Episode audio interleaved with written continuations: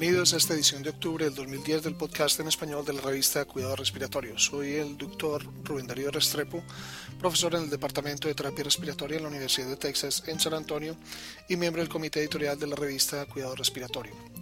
Este resumen llega a ustedes gracias a la colaboración del licenciado Gustavo Holguín, jefe del Servicio de Kinesiología del Hospital Juan P. Garrahan de Buenos Aires, Argentina, y Fellow Internacional de la Asociación Americana de Terapia Respiratoria. Este mes publicamos la segunda parte de los trabajos de la 45 conferencia del journal denominada Desórdenes del sueño, diagnóstico y tratamiento. Como hicimos énfasis en el mes pasado, estos tópicos revisados son extremadamente importantes para la práctica diaria de terapeutas respiratorios y todos aquellos que estén involucrados con este grupo de pacientes. Este es el resumen de este mes. Comenzamos con terapias de no presión para apnea obstructiva del sueño, cirugía y dispositivos orales por Woodson. La primera línea en el tratamiento de la OSA, como se le conoce universalmente, es la presión positiva de la vía aérea. Si esta falla, los dispositivos orales que aumenten la dimensión de la vía aérea son la próxima línea de terapia. Estos incluyen dispositivos de avance mandibular o dispositivos de retención lingual si el paciente no tiene dentadura. La tercera línea de tratamiento para la OSA es cirugía. Estas incluyen septoplastia, tonsilectomía, adenoidectomía y la uvulopalotofaringoplastia, procedimientos de avance mandibular, reducción lingual, suspensión del ioides, cirugía maxilofacial y procedimientos bariátricos.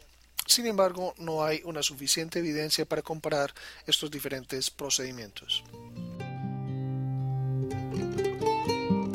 Luego tenemos el artículo Desórdenes respiratorios del sueño y desórdenes cardiovasculares por Budiraja y colegas. Hay gran evidencia que demuestra la fuerte asociación entre desórdenes respiratorios del sueño y problemas cardiovasculares. Posiblemente la asociación más consistente es la de la OSA e hipertensión. Estudios epidemiológicos y clínicos proveen evidencia para un papel etiológico de la OSA e hipertensión independiente de la obesidad. Además, algunos estudios sugieren mejoría de la hipertensión con la terapia para la OSA. Nueva evidencia sugiere que la OSA tiene un papel etiológico en la enfermedad coronaria.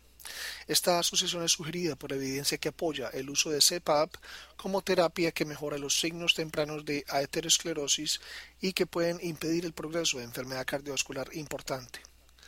Los desórdenes respiratorios del sueño, tanto OSA como la apnea central del sueño, son frecuentemente observadas en pacientes con falla cardíaca. La información actual no provee evidencias consistentes si el tratamiento de los desórdenes respiratorios del sueño mejorarán la sobrevida u otros parámetros en pacientes con falla cardíaca y estudios más grandes están siendo conducidos para dilucidar mejor esta asociación. Sustancial evidencia existe entre desórdenes respiratorios del sueño y el riesgo aumentado de varias arritmias. El tratamiento con CPAP de los desórdenes del sueño parecen atenuar este riesgo. Finalmente, varios estudios sugieren los desórdenes respiratorios del sueño como factor de riesgo para accidente cerebrovascular, pero si el tratamiento con CPAP disminuye el riesgo está todavía por ser aclarado.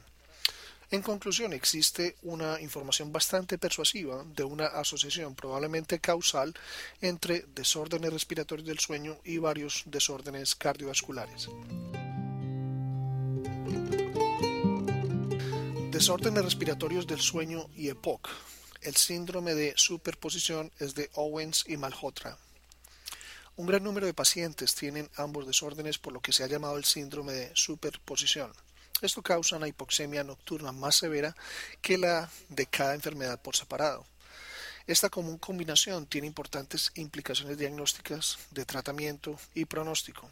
Específicamente, pacientes con EPOC y OSA tienen un riesgo sustancialmente más alto de morbilidad y mortalidad que aquellos con una de las dos enfermedades.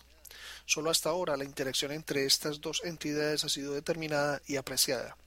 Quedan muchas preguntas sin responder con respecto a la definición, pronóstico y tratamiento óptimo. El manejo actual consiste en CPAP y oxígeno a necesidad. Ventilación no invasiva puede ser útil en pacientes con el síndrome, pero aún esto no ha sido estudiado. Síndrome de hipoventilación por obesidad.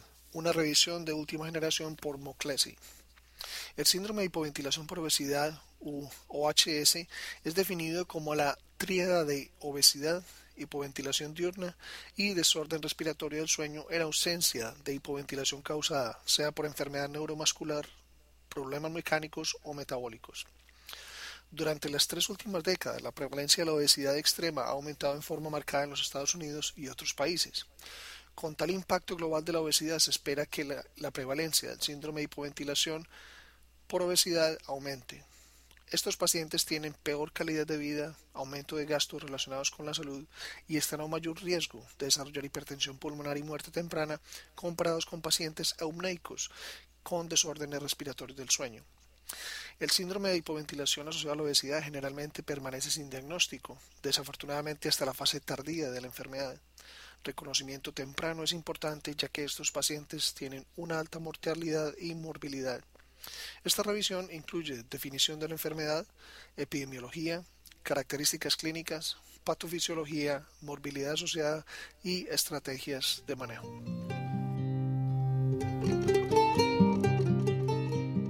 El artículo que es anormal en el sueño pediátrico es de Kerandish Gosal. Los desórdenes respiratorios del sueño, y en especial la OSA, tienen alta prevalencia en niños. Aunque el diagnóstico parece fácil utilizando un estudio del sueño, este procedimiento es laborioso y costoso, ya que muy pocos centros pediátricos del sueño existen.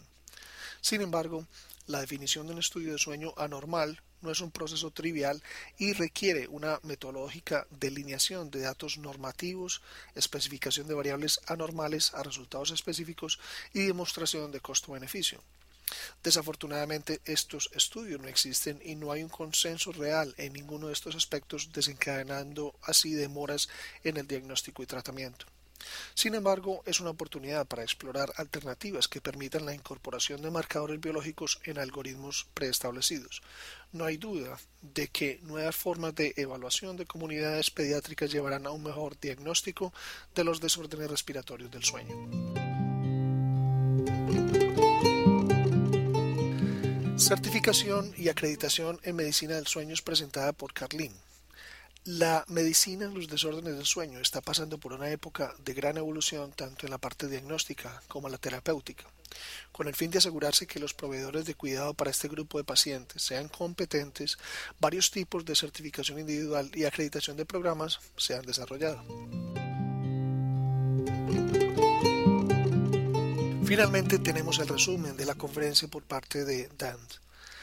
La medicina del sueño está evolucionando rápidamente. Esta conferencia del Journal ha resumido desarrollos recientes y por venir en el campo de tecnología de monitoreo, nuestro entendimiento de la fisiología de los desórdenes del sueño y las relaciones entre los desórdenes del sueño y otros problemas de salud, el tratamiento y algunos asuntos regulatorios de la medicina del sueño.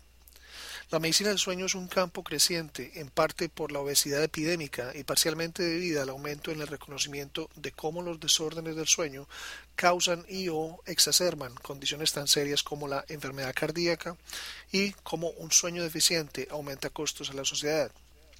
Estos costos incluyen disminución, disminución en la productividad laboral y escolar y accidentes vehiculares por somnolencia.